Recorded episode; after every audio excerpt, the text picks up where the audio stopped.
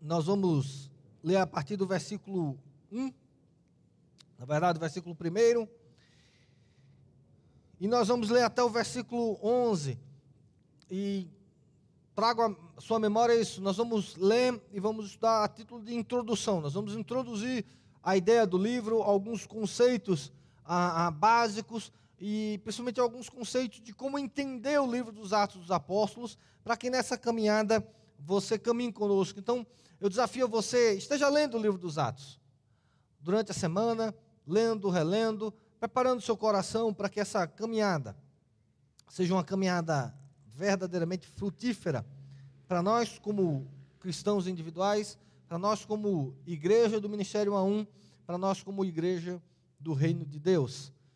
Diz assim a palavra do Senhor: Escrevi o primeiro livro, ó Teófilo, relatando todas as coisas que Jesus fez, que Jesus começou a fazer e a ensinar até o dia em que, depois de haver dado mandamentos, por intermédio do Espírito Santo aos apóstolos que escolhera, foi elevado às alturas. A estes também, depois de ter padecido, se apresentou vivo, com muitas provas incontestáveis, aparecendo-lhes durante 40 dias e falando das coisas concernentes ao reino de Deus, e comendo com eles, determinou-lhes que não se afastassem de Jerusalém, mas que esperassem a promessa do Pai, a qual, disse ele, de mim ouvistes. Porque João, na verdade, batizou com água, mas vós sereis batizados com o Espírito Santo, não muito depois desses dias. Então, os que estavam reunidos lhe perguntaram: Senhor, será este o tempo em que restaures o reino de Israel? o reino a Israel, respondeu-lhes: Não vos compete conhecer tempos ou épocas que o Pai reservou pela sua exclusiva autoridade. Mas recebereis poder ao descer sobre vós o Espírito Santo, e sereis minhas testemunhas, tanto em Jerusalém como em toda a Judéia e Samaria e até os confins da terra. Ditas essas palavras, foi Jesus elevado às alturas à vista deles, e uma nuvem o encobriu dos seus olhos, e estando eles com os olhos fitos no céu, enquanto Jesus subia, eis que dois varões vestidos de branco se puseram ao lado deles, e lhes disseram: Varões galileus, por que estáis olhando para as alturas? Esse Jesus, que dentre vós foi assunto ao céu, virá do modo como vistes subir ele virá do modo como vistes subir. Bom, ah, o livro dos Atos dos Apóstolos, ah, a gente precisa primeiro entender que é um livro histórico.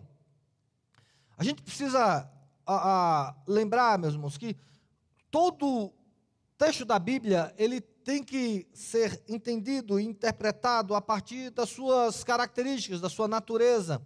E dependendo do estilo literário que existe, você vai usar regras específicas para interpretar esse livro. Então, a gente precisa entender que o livro dos Atos dos Apóstolos é um livro histórico. E como livro histórico, ele precisa de uma atenção, um cuidado especial para, no momento de interpretarmos passagens desse livro. É, é interessante e talvez seja ah, o, a, a o estilo literário mais difícil de aplicar, não de entender, mas de aplicar seja o livro histórico.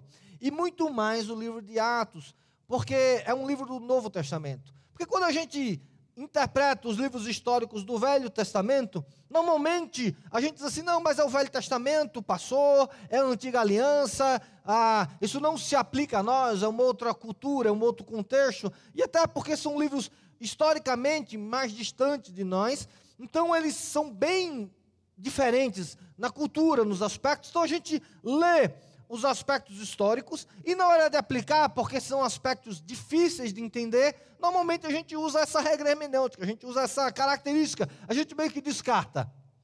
Atos dos Apóstolos não, porque aí já é um livro ah, do Novo Testamento, já é um livro depois da vinda do Espírito Santo. Então, esses argumentos de que ah, é a velha aliança, é um momento histórico diferente, né? passou, é, é o Velho Testamento, não, não cabem aqui no livro. E aí a gente, por não aplicar as mesmas regras hermenêuticas de um livro histórico no Velho Testamento e usar essas desculpas, e aí eu quero falar que as desculpas, elas são é, é, é, necessariamente erradas, elas não devem ser usadas porque não é porque é Velho Testamento que a gente descarta, não é porque é Velha Aliança que a gente descarta, é porque a gente precisa entender as características particulares de eventos históricos e de experiências históricas que necessariamente não precisam ser repetidas. Elas não são normativas, mas elas são exemplificativas, elas são ah, relatos históricos. E aí a gente precisa aprender a avaliar um pouco disso e a gente vai falar muito mais em Atos, porque no livro de Atos é muito mais importante você entender essas perspectivas históricas. Porque, como um livro histórico, o livro de Atos é cheio de experiências. E aí você vai ver experiências pessoais, você vai ver experiências, ah, vamos colocar assim, coletivas, e vocês vão. E a gente precisa entender, dentro dessas experiências, o que é normativo e o que não é normativo. Então, para que a gente possa entender um pouco, quando a gente fala de um livro histórico, nós precisamos entender dois contextos, ou, ou duas ideias, a, a, nas quais a história da humanidade ela se desenvolve. Quando a gente fala em história, a gente pode falar da história da humanidade em geral, mas quando a gente fala de um livro histórico, a gente começa a falar de dois aspectos que envolvem a história do povo de Deus. E a gente fala da história da redenção, que é a história do desenvolvimento da redenção de Deus e do povo de Deus. Então, quando a gente fala da história da redenção, nós estamos falando de tudo o que acontece dentro do pacto de Deus com seu povo, da criação, da queda, da redenção e da consumação. Então, quando a gente fala da história da redenção, estamos falando do agir de Deus no meio do mundo e no meio do seu povo, a, aonde se englobam esses eventos: criação, queda, redenção e consumação. A consumação é exatamente como termina esse versículo quando ele fala da segunda volta do Senhor Jesus Cristo. Então, quando a gente está falando da história da redenção, estamos falando de história, mas dentro dessa perspectiva. Só para tentar ser um pouco mais claro, uma leitura do livro de Gênesis vai exemplificar bem a, essa ideia da história da redenção. O livro de Gênesis, nos seus primeiros capítulos, ele é um livro geral. Ele fala da humanidade em geral. Ele fala da criação em geral. Ele fala a, a, da queda, ele fala das promessas, ele fala do desenvolvimento pós-queda.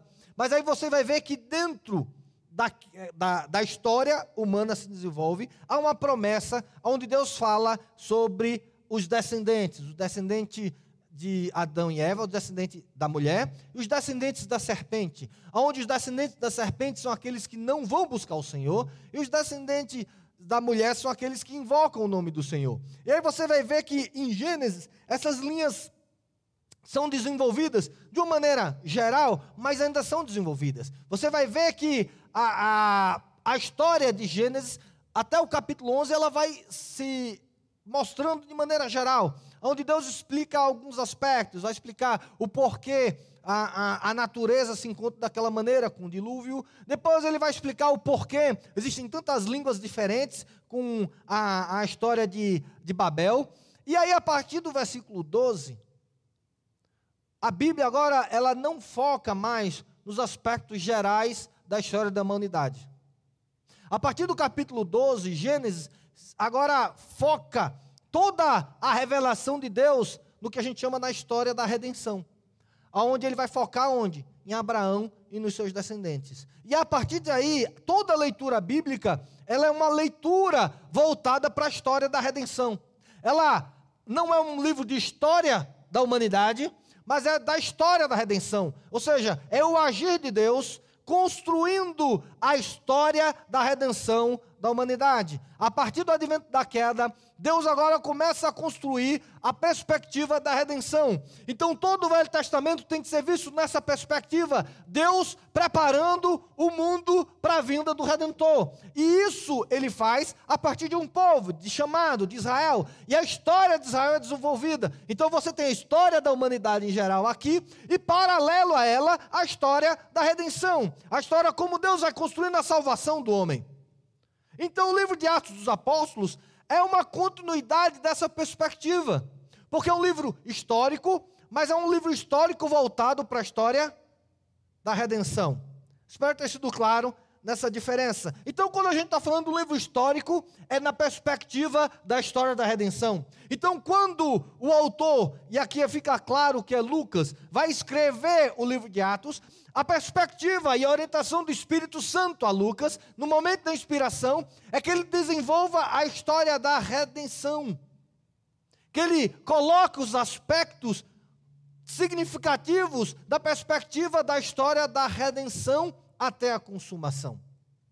Então não é um livro histórico exaustivo, mas é um livro histórico direcionado, onde aspectos fundamentais são colocados, são inseridos, mas você precisa entender na perspectiva da história da redenção. O que a gente chama na teologia bíblica o miter, né? a, a, a ideia central que leva, que orienta o livro de Atos, essa história da redenção, aonde Jesus Cristo é ressuscita, Jesus Cristo é assunto aos céus. E vem o Espírito Santo, e aí há o Pentecostes, e aqui agora há o começo do desenvolvimento da igreja. E aí o livro de Atos, ele é dividido exatamente assim. Ele é essa introdução, onde fala até a assunção de Jesus Cristo. Depois ele vai falar da espera ao Pentecostes. Logo depois ele fala do advento do Pentecostes. E aí ele vai falando e mostrando o desenvolvimento ah, do Pentecostes na igreja.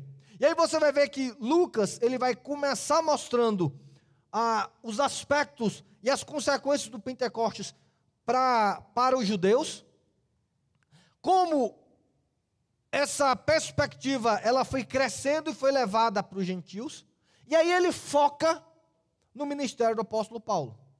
Por isso que a gente precisa entender, o livro do, dos Atos não vai falar dos outros apóstolos, quando ele foca a partir do, do ministério do apóstolo Paulo. Porque a ideia dele é mostrando agora a, como, a partir do apóstolo Paulo, que é o apóstolo dos, dos, dos gentios, o evangelho agora ele vai se expandindo para o mundo todo e ele tem essa perspectiva missionária do evangelho. Por isso ele não foca tanto em Pedro, ele não foca nos outros apóstolos e aí ele trabalha nessa perspectiva que é o desenvolver da história da redenção. Então, se você não entender a perspectiva da história da redenção, que vai levar à consumação, você não vai entender o livro dos Atos dos Apóstolos, porque vai ser um livro meio confuso. De por quê? E por que aconteceu com Pedro? Não, a ideia não é ser um livro de história, para que a gente entenda o que aconteceu. Mas a perspectiva revelacional é que o livro de Atos é colocado para que a gente entenda como o Espírito Santo vai agir na nossa vida como o Espírito Santo está preparando a igreja para o retorno do Senhor Jesus Cristo. E aí é onde a gente se encaixa. É assim que a gente tem que aplicar o livro dos Atos dos Apóstolos. Mas dentro da história da redenção, existe um outro aspecto, um outro conceito, que é necessário que a gente entenda, que é o aspecto do ato redentivo, dos atos de redenção. Então, ah, não quero ser muito confuso com os irmãos, mas a ideia é dentro dessa história da redenção, existem atos redentivos, atos de redenção, e esses atos, eles não vão ser repetidos, eles acontecem de uma vez só, acontecem de uma única maneira, e eles não são repetidos, porque os seus efeitos são eternos. Então, para você entender isso, a queda aconteceu, a promessa quando acontece lá em Gênesis 3, é uma promessa que é um ato da redenção, ou seja, Deus ele não vai ficar repetindo essa promessa em vários momentos. As promessas da perspectiva da redenção, elas não são repetidas, elas são desenvolvidas.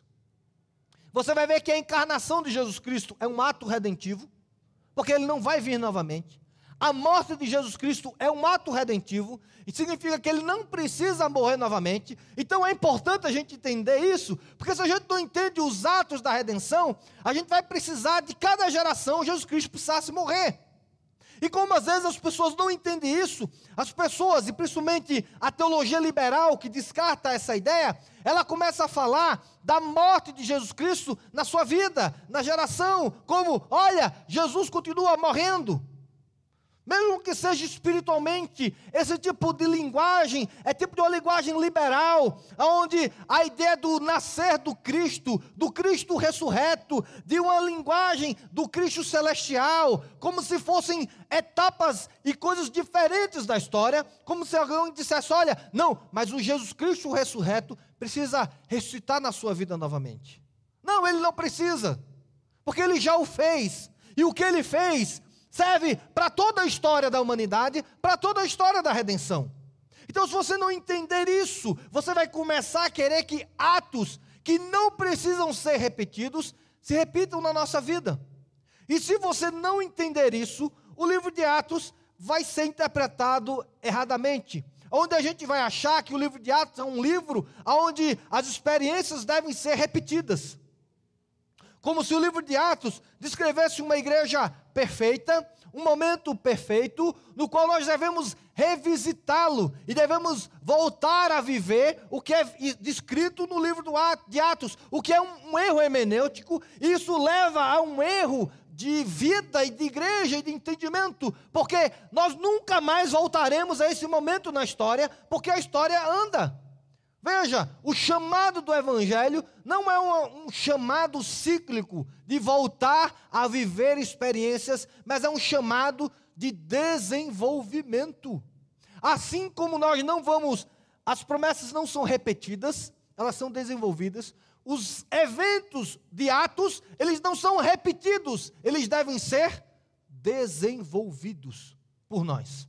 E essa é a perspectiva. E aí, com muita humildade, com muita dependência do Espírito Santo, nós precisamos entender quais são os atos de redenção que acontecem em Atos. Para que não cometamos o erro de querer viver algo que jamais viveremos novamente. Veja, não adianta você dizer assim, ah, eu queria reviver a morte de Jesus Cristo. Como eu gostaria que Jesus voltasse voltasse a andar conosco, voltasse a ensinar como fosse novamente. Se uma, como seria mais interessante Jesus encarnasse novamente e estivesse andando no nosso meio. Não, meus irmãos, isso não vai acontecer de novo, porque a vinda de Jesus, ela está ligada à história da redenção, mas é um ato redentivo. É um ato da redenção, aonde o que Jesus Cristo fez, os seus efeitos para trás e para frente são eternos. Assim também, e aí vocês vão perceber que é isso que eu vou ligar, assim também é o advento do Pentecostes.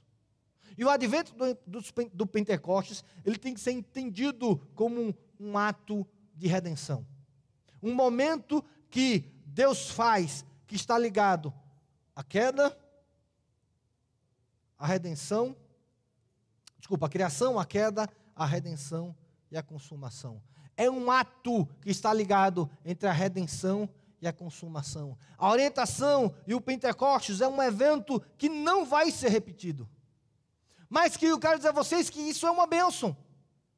Porque significa que nós não precisamos esperar novamente a vinda do Espírito Santo, significa que o Espírito Santo está aqui entre nós.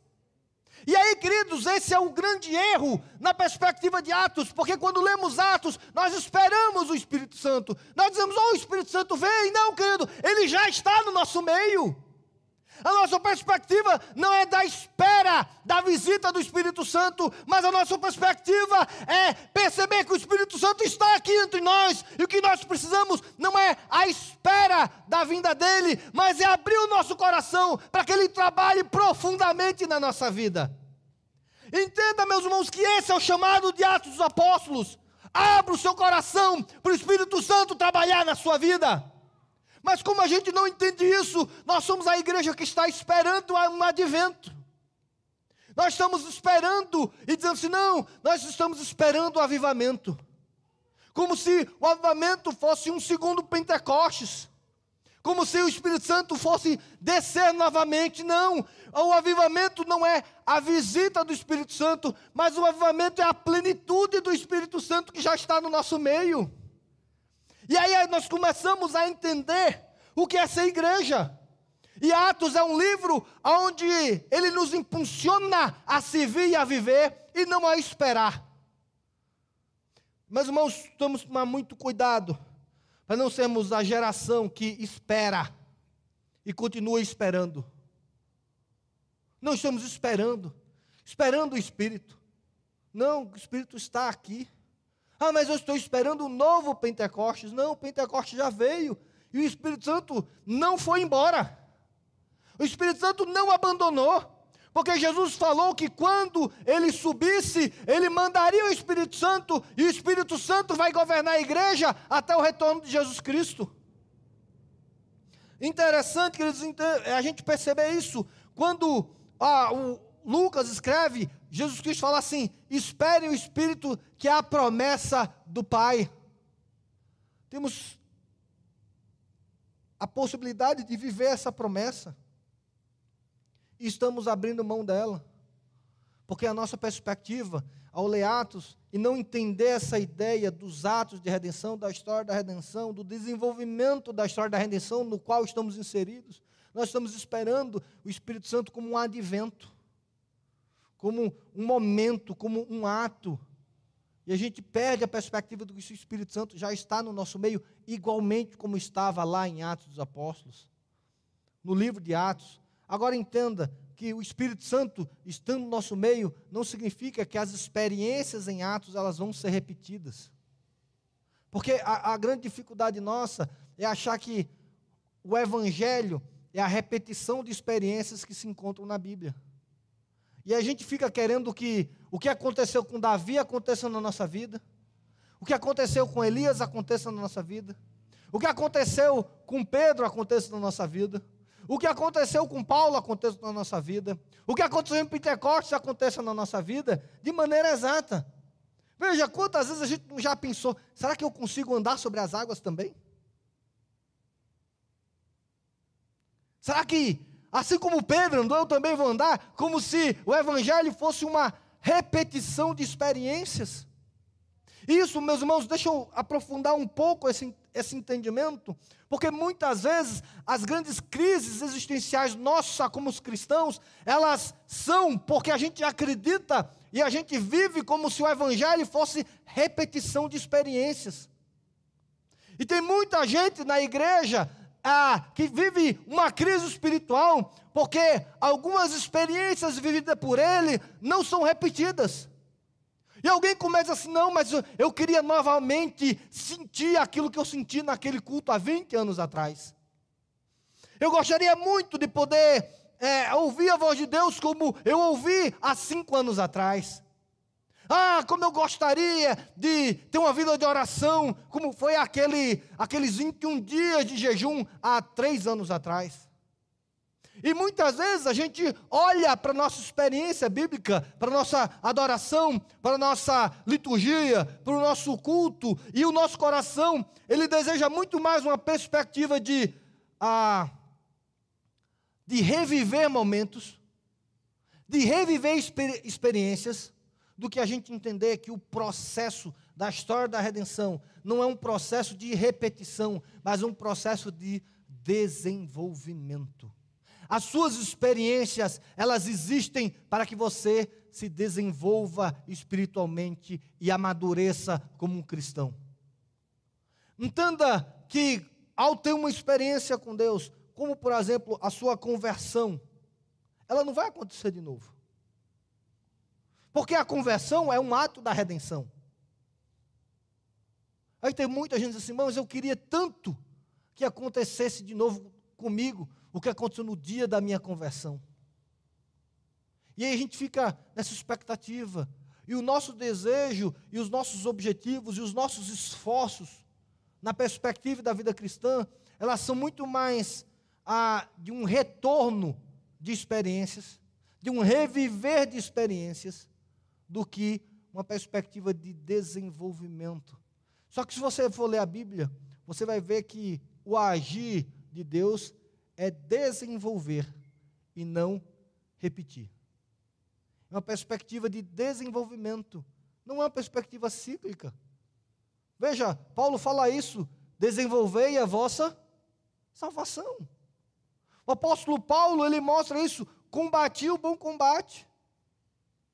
Vivi a fé. Aquilo que Deus tinha para mim, esteja, foi, aconteceu. E não havia crise de voltar novamente. Veja, meus irmãos, entendam isso. Quantas vezes o apóstolo Paulo foi ao céu? Você lembra? 20 vezes? 30 vezes? No relato dele, quantas vezes isso aconteceu? Uma. Uma vez. Paulo não falou assim, porque todo mês eu visito o céu. Todo mês, ou uma vez por ano, vem o Espírito Santo e me arrebata e me leva para o céu. E aí, o que acontece? Só para a gente entender isso. Paulo pegou aquela experiência da visita ao céu e ele desenvolveu a vida cristã dele a partir daquela experiência. Ele não se tornou refém daquela experiência. Ele não ficou em crise espiritual do tipo, mas por que eu não visito o céu novamente? Foi tão boa a visita no céu, e com certeza foi. E o apóstolo Paulo, pelo menos nas suas cartas, não demonstra isso, mas aquele dizendo: olha, eu visitei o céu uma vez e nunca mais, e agora ele está em crise eterna. E agora ele começa a orar mais para poder visitar o céu novamente. Não, queridos, ele entendeu que a visita dele ao céu foi uma experiência necessária que ele tinha para o quê? Para continuar desenvolvendo a vida cristã dele. E ele sabia e entendia que ele ia visitar o céu novamente, mas essa visita seria após a sua morte ao retorno do Senhor Jesus Cristo. Ele não se tornou refém daquela experiência. Assim, meus irmãos, como a gente precisa entender, a igreja, ela não se tornou refém do Pentecostes.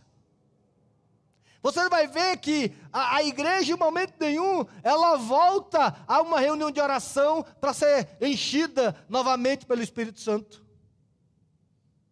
Depois que eles receberam a visita do Espírito, o que houve foi um desenvolvimento da vida cristã, da missão cristã, da igreja de Deus.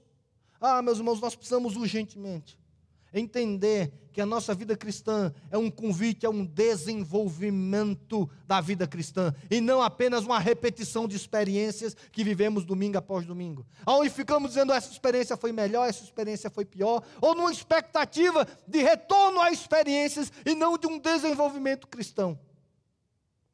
O nosso coração não pode estar cheio da perspectiva de uma de uma de um reviver de uma experiência mas tem que estar cheio da perspectiva de se permitir ser desenvolvido pelo Espírito Santo de Deus na sua vida cristã.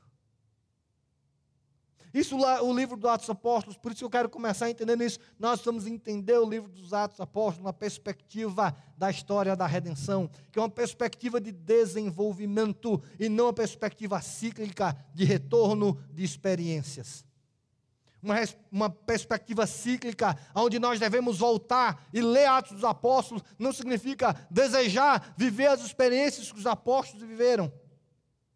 Ler o livro de Atos dos Apóstolos, na perspectiva da história da redenção, é entender que esse bastão que foi passado aos apóstolos, que foi passado aos discípulos de Jesus Cristo, eles agora estão na nossa mão.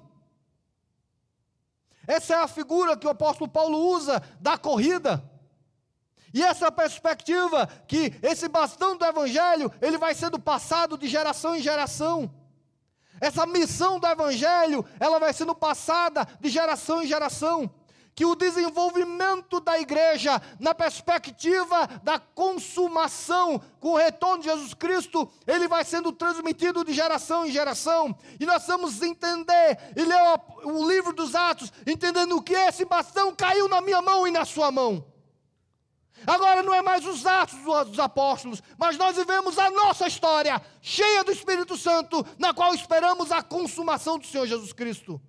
E a nossa história tem que ser entendida nessa perspectiva da criação, da queda, da salvação e da consumação. Nós fazemos parte dessa história da redenção. E nós precisamos entender, a partir do livro dos Atos Apóstolos, quais são os aspectos essenciais para que possamos viver de uma maneira digna do chamado do Senhor Jesus Cristo para a nossa vida. O que esses irmãos, eles viveram como princípio que devem ser vividos por toda a igreja em todo o tempo até o retorno do Senhor Jesus Cristo. E eu quero começar com alguns princípios desses. Não sei quanto tempo eu já tenho, já quase acabou o meu tempo. Mas ah, algumas coisas, alguns aspectos importantes que a gente precisa entender. Primeiro, que os Atos dos Apóstolos é uma continuidade, é uma continuação. Veja como Lucas começa o livro. Ele diz assim: escrevi o primeiro livro. Veja, a referência dele é onde? É no primeiro livro.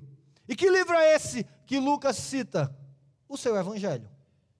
Escrevi o primeiro livro, ó Teófilo, o Evangelho de Lucas, o terceiro Evangelho da Bíblia, relatando todas as coisas que Jesus, olha a linguagem dele, ele fala assim: todas as coisas que Jesus fez e ensinou.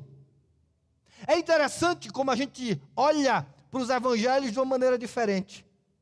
A gente olha para o evangelho como o que Jesus fez e o que Jesus ensinou. Mas Lucas, ao se referir ao seu evangelho, ele diz: Olha, eu comecei a escrever as coisas que Jesus o quê? Qual é a linguagem? Começou. Olha aqui como é essa ideia do desenvolvimento. A gente olha para o evangelho como as coisas Jesus fez e ensinou. O, o Lucas fez, não, eu não escrevi sobre as coisas que Jesus fez e ensinou. Eu escrevi sobre as coisas que Jesus começou a fazer. As coisas que Jesus começou a ensinar. Como assim? Por quê? Que é que Jesus começou a fazer? Ele começou a fazer a obra de redenção. E ele agora continua fazendo a obra da consumação. A obra de Jesus Cristo, ela não terminou na cruz, ela vai terminar na sua, no seu retorno. Veja que aquilo que Jesus começou na cruz não foi um fim, porque a redenção, ela tem como alvo a consumação. Veja que se a gente só olhar para a cruz como um ato fim, desligado, desconect, eita, desconectado com o restante da história da redenção, a gente entende que a nossa vida cristã é isso aqui mesmo. Os nossos olhos viram para esse mundo. Nós somos salvos, nós somos a, a, a, justificados por Jesus Cristo e agora nós tomamos a nossa vida e vivemos ela. Não, mas aquilo que Jesus Cristo começou na cruz. E o que ele fez na cruz é definitivo. Ele não precisa morrer, ele não precisa continuar morrendo. Mas o que ele fez na cruz vai ser finalizado na sua consumação. É o que a gente chama na teologia do já e o ainda não. Nós já vivemos o reino de Deus, mas ainda nós não vivemos o reino de Deus, porque ainda existe um passo ainda a ser dado na história da redenção, e essa história da redenção é a consumação. Então, quando eu entendo isso, eu começo a entender que Jesus começou algo, mas a nossa mente é que Jesus terminou algo. E se a gente olha como se Jesus tivesse terminado, a gente não consegue olhar para o cristianismo na perspectiva futura. E aí a gente só vai, como diz a música, né? A gente deixa a vida me levar. Não, Jesus fez aqui, pronto, acabou. Não, o que Jesus começou a fazer. Entenda que aquilo que Jesus começou a fazer vai ser concluído plenamente no seu retorno. Se a gente entende isso, a nossa oração maranata, volta, Senhor Jesus, ela volta aos nossos lábios ela volta ao nosso cotidiano. Porque a gente acha que a, o retorno de Jesus Cristo é uma opção, não vai acontecer assim como ele veio, ele vai voltar. Mas o apóstolo é, é, é, Lucas, o evangelista Lucas, ele começa a falar assim: eu estou escrevendo aquilo que Jesus começou a fazer e começou a ensinar. Ou seja, lembra disso, Lucas, ele não é contemporâneo de Jesus. Lucas era um companheiro do apóstolo Paulo, então ele está escrevendo isso tardiamente, vamos colocar assim. O livro de Atos já é um livro da segunda a, a, a metade do século I.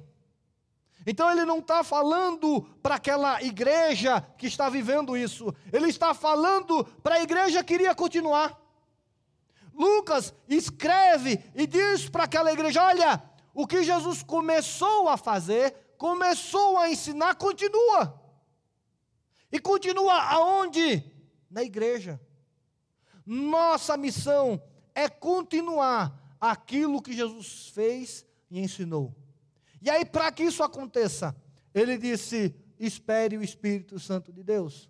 E a gente começa a entender que o Espírito Santo de Deus, a pneumatologia, o ministério do Espírito Santo, ele é exatamente a continuidade daquilo que Jesus Cristo fez. Veja, quando eu falo que a nossa missão é continuar o que Jesus Cristo fez, eu não estou falando que nós vamos continuar a obra de redenção, porque a obra de redenção foi completa. Como eu falei, é um ato redentivo, não precisa ser repetido.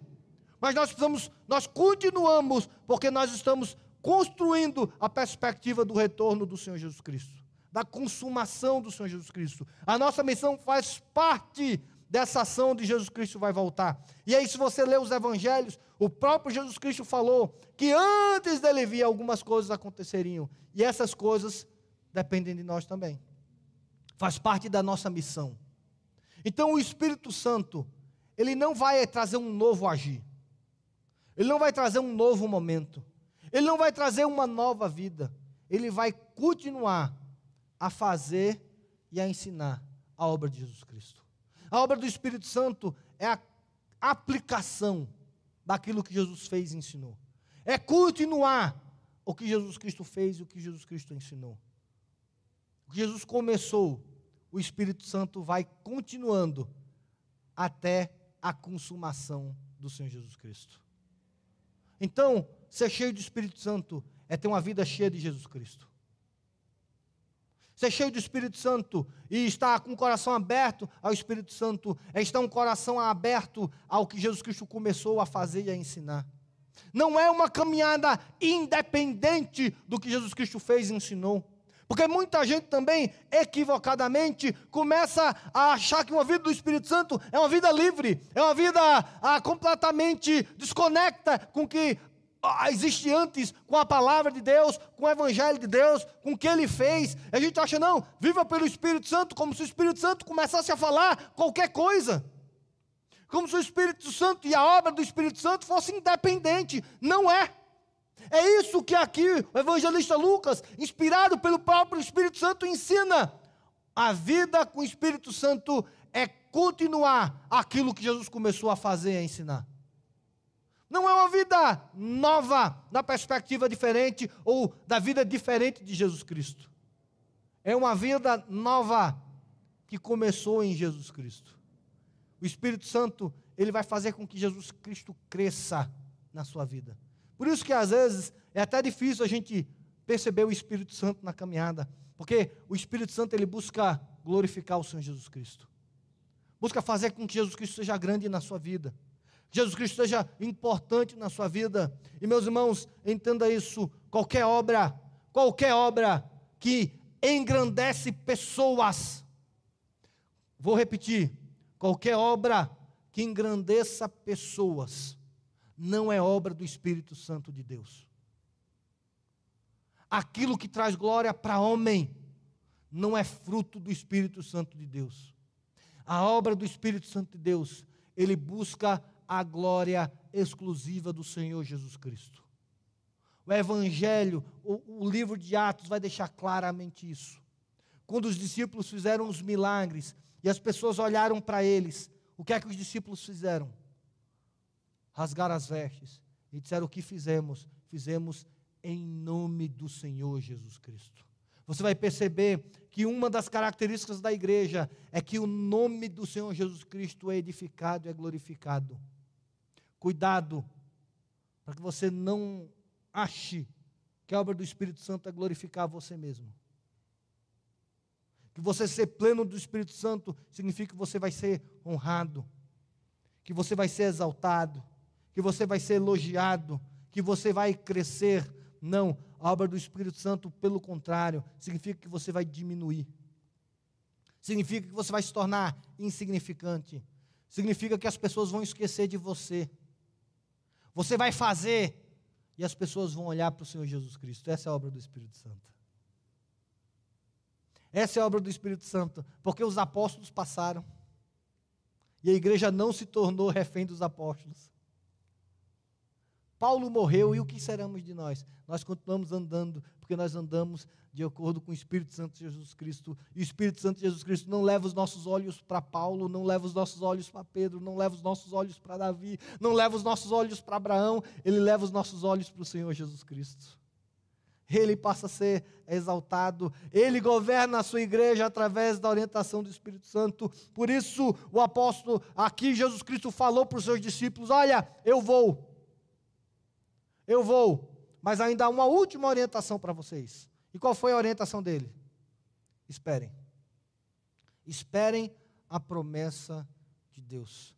Jesus Cristo ensina, e talvez seja o último ensinamento dele aos seus discípulos: é não ousem viver o reino de Deus a parte de uma vida íntima, intensa e profunda com o Espírito Santo de Deus.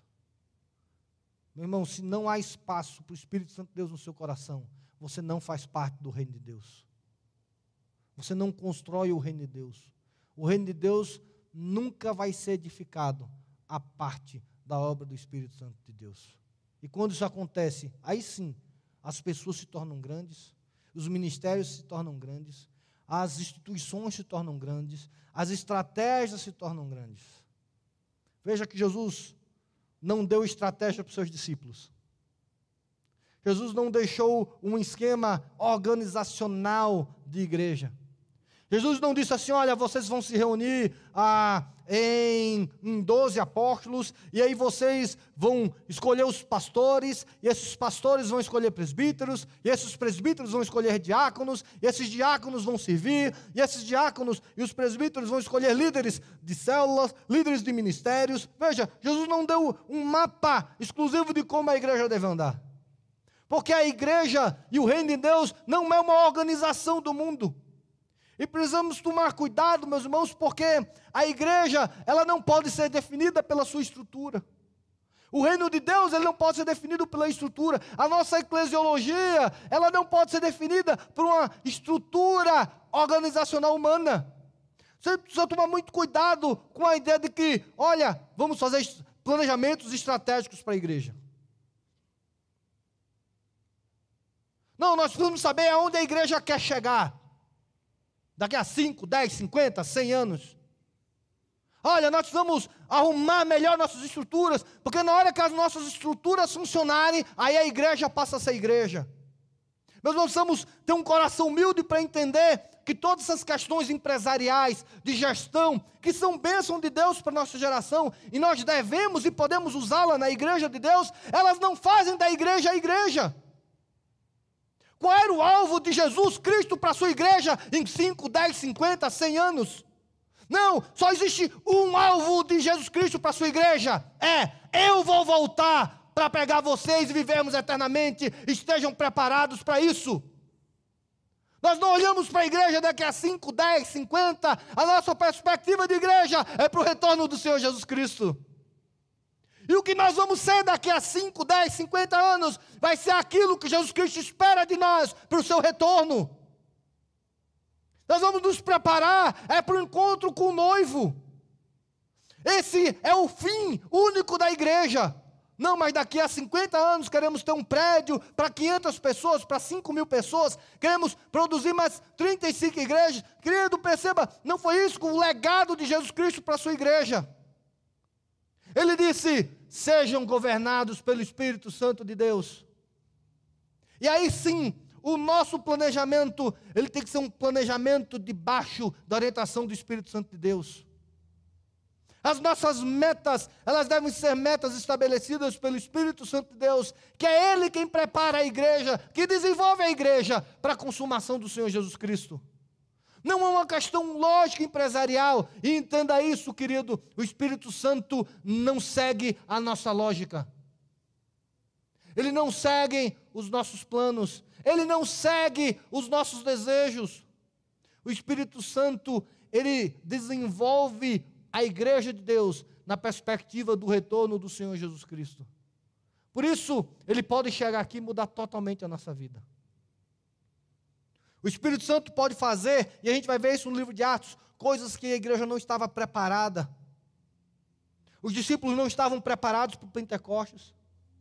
Os discípulos não estavam preparados para a expansão do reino. Os discípulos não estavam preparados para o evangelho aos gentios. E tudo isso foi sendo feito de acordo com o quê? Com o desenvolvimento do Espírito Santo de Deus. Meus irmãos, uma das cenas mais belas é quando há o, o concílio de Jerusalém e os apóstolos falam assim: aprove a nós e ao Espírito Santo de Deus. Ah, meus irmãos, está faltando essa palavra na nossa boca. Mas não por falar, mas por verdade. Qual foi a última vez que você entendeu do Espírito Santo de Deus como você deve caminhar na igreja? Ou a sua vida eclesiástica ela é movida pelas suas questões pessoais? O culto é bom, o sermão é bom, eu tenho amigo na igreja, eu não tenho amigo na igreja, eu concordo. Olha, nós somos tão independentes do Espírito Santo que a gente agora decide como usa o nosso dízimo, como usa as nossas ofertas. Nós somos a geração de que não, mas eu não concordo com isso. E aí, quando você não concorda, você não participa. Queridos, os discípulos não concordavam com o evangelho indo para os gentios. E o que, é que o Espírito Santo fez? Ele transformou vidas. E aí, por isso, meus irmãos, a gente não tem o nosso coração aberto para ser transformado pelo Espírito Santo de Deus. Porque muitas vezes a transformação do Espírito Santo de Deus vai levar a nossa vida para um caminho que não esperamos. Talvez você construiu toda a sua vida para uma aposentadoria tranquila, mas o plano do Espírito Santo para você é totalmente diferente. Talvez você construiu a sua vida e todas as suas finanças para dizer, olha, vou me aposentar tranquilo, e o Espírito Santo no meio da caminhada vai dizer, não, não, não, não, não. Você vai pegar todo o seu dinheiro, todo que você colocou na sua aposentadoria, e você vai abençoar tal trabalho, você vai fazer de determinada maneira.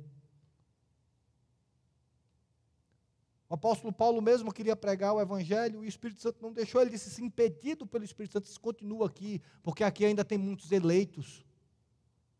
Ainda tem muitos são meus aqui, Paulo, continua. Uma caminhada pelo Espírito Santo, onde você pode até discordar, mas você se rende a Ele, e essa é a perspectiva do desenvolvimento.